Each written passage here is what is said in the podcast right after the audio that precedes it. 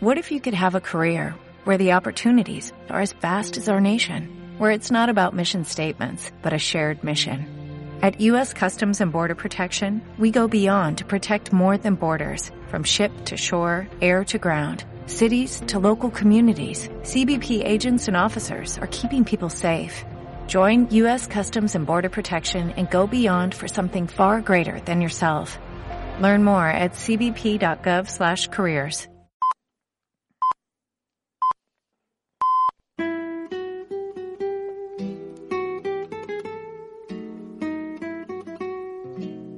En línea con el mundo, con Pablo Santos. Muy buenas y bienvenidos a este canal de podcast que acabo de crear, un proyecto de este 2021. Mi nombre es Pablo Santos y En línea con el mundo es el primer episodio de este canal que, ve la luz hoy.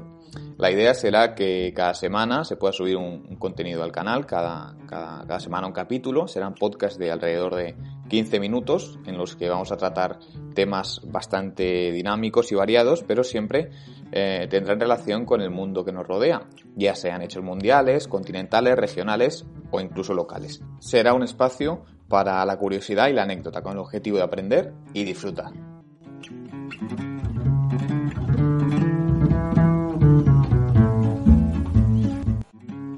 Sin más, arrancamos ya este primer episodio en el que la estructura de cada capítulo contará en el inicio con alguna pieza literaria breve. En este caso, eh, será un poema, pero no uno cualquiera, sino el que habéis podido oír en la introducción y el que está sonando de fondo ahora mismo, que es eh, la música del cantautor Paco Ibáñez, quien en 1963 llevó a la música esta obra de Luis de Góngora llamada La más bella niña uno de los poemas más conocidos del autor que lo escribió en 1580. Luis de Góngora, el autor, fue uno de los más reconocidos del siglo de oro español y cuyo poema va a ser el primero que leeremos en este primer capítulo. Dejadme llorar, orillas del mar, pues La más bella niña de nuestro lugar, hoy viuda y sola y ayer por casar Viendo que sus ojos a la guerra van, a su madre dice que escucha su mal. Dejadme llorar, orillas del mar, pues me disteis madre en tan tierna edad, tan corto el placer y tan largo el pesar, y me cautivasteis de quien hoy se va y lleva las llaves de mi libertad. Dejadme llorar, orillas del mar. Orillas del mar.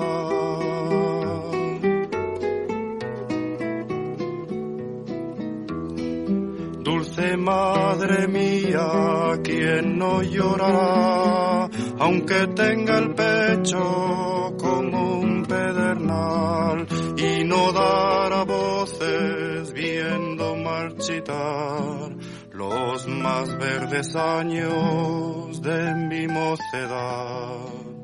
Dejadme llorar,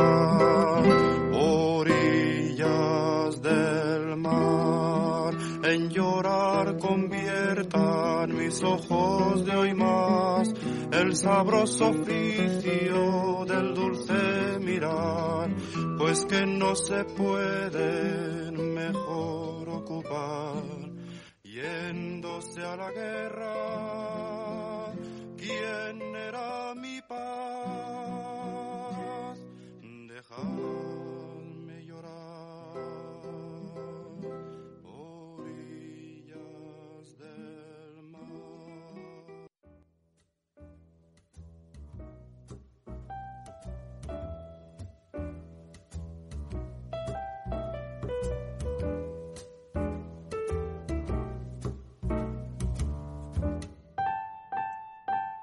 En línea con el mundo, hablamos de historia. En esta nueva sección vamos a hablar sobre lo que habéis oído en la intro de historia y vamos a ver qué referencias tenemos de algo que está tan lejos pero que a la vez podemos tener tan cerca. Va a ser una oportunidad para repasar hechos significantes que tengan que ver con nuestra actualidad y que hoy en día hayamos podido ver una muestra de qué es lo que pasa y qué le une a la historia.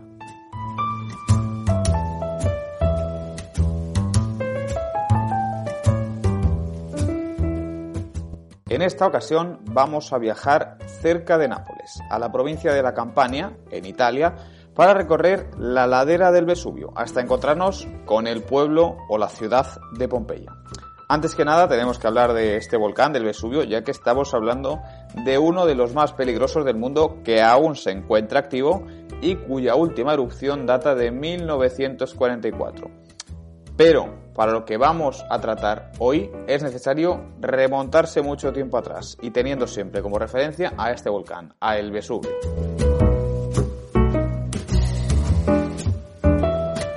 Y es que hablar de Pompeya supone hablar de una ciudad atrapada en el tiempo por la lava del volcán que la acompaña y que en el año 79 después de Cristo decidió que era el momento de inmortalizar esta urbe para exponerla en el tiempo.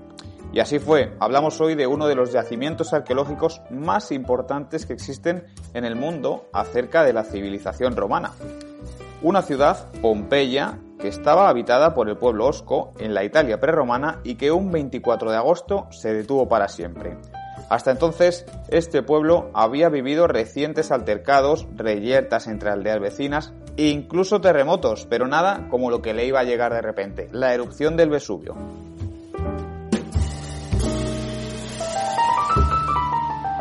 Y es que fueron más de 1500 años más tarde cuando los primeros arqueólogos iniciaron la búsqueda entre rocas y cenizas de lo que conocemos hoy en día. Una búsqueda que aún a día de hoy continúa. Y es de ello de lo que vamos a hablar en este capítulo, del reciente hallazgo en Pompeya. Y es que cuando el tiempo se frenó, allí se daba la vida en todo su esplendor. Fruto de ello ha sido lo que han descubierto recientemente. Lo que aparentemente parece ser un establecimiento de comida rápida o un restaurante sepultado entre las cenizas. Concretamente, un termopolio, es así como se conocían en la antigua Roma a los establecimientos donde vendían comida preparada, el previo a los restaurantes que venimos conociendo hoy en día. Aparecen en el descubrimiento animales sepultados que se iban a comer, utensilios de comida o envases y cacerolas donde servían y preparaban la comida en este termopolio. Todo alrededor de una barra de bar como las que conocemos hoy en día. Estamos hablando de una barra de bar además con ciertos, con unos orificios donde colocaban las, las ollas, los envases, etcétera. Esto supone un increíble hallazgo, ya que no deja de sorprender al mundo y ofrece nuevas pistas de cómo se desarrollaba la vida, la civilización de aquella época, y con la que tenemos tantos pareceres.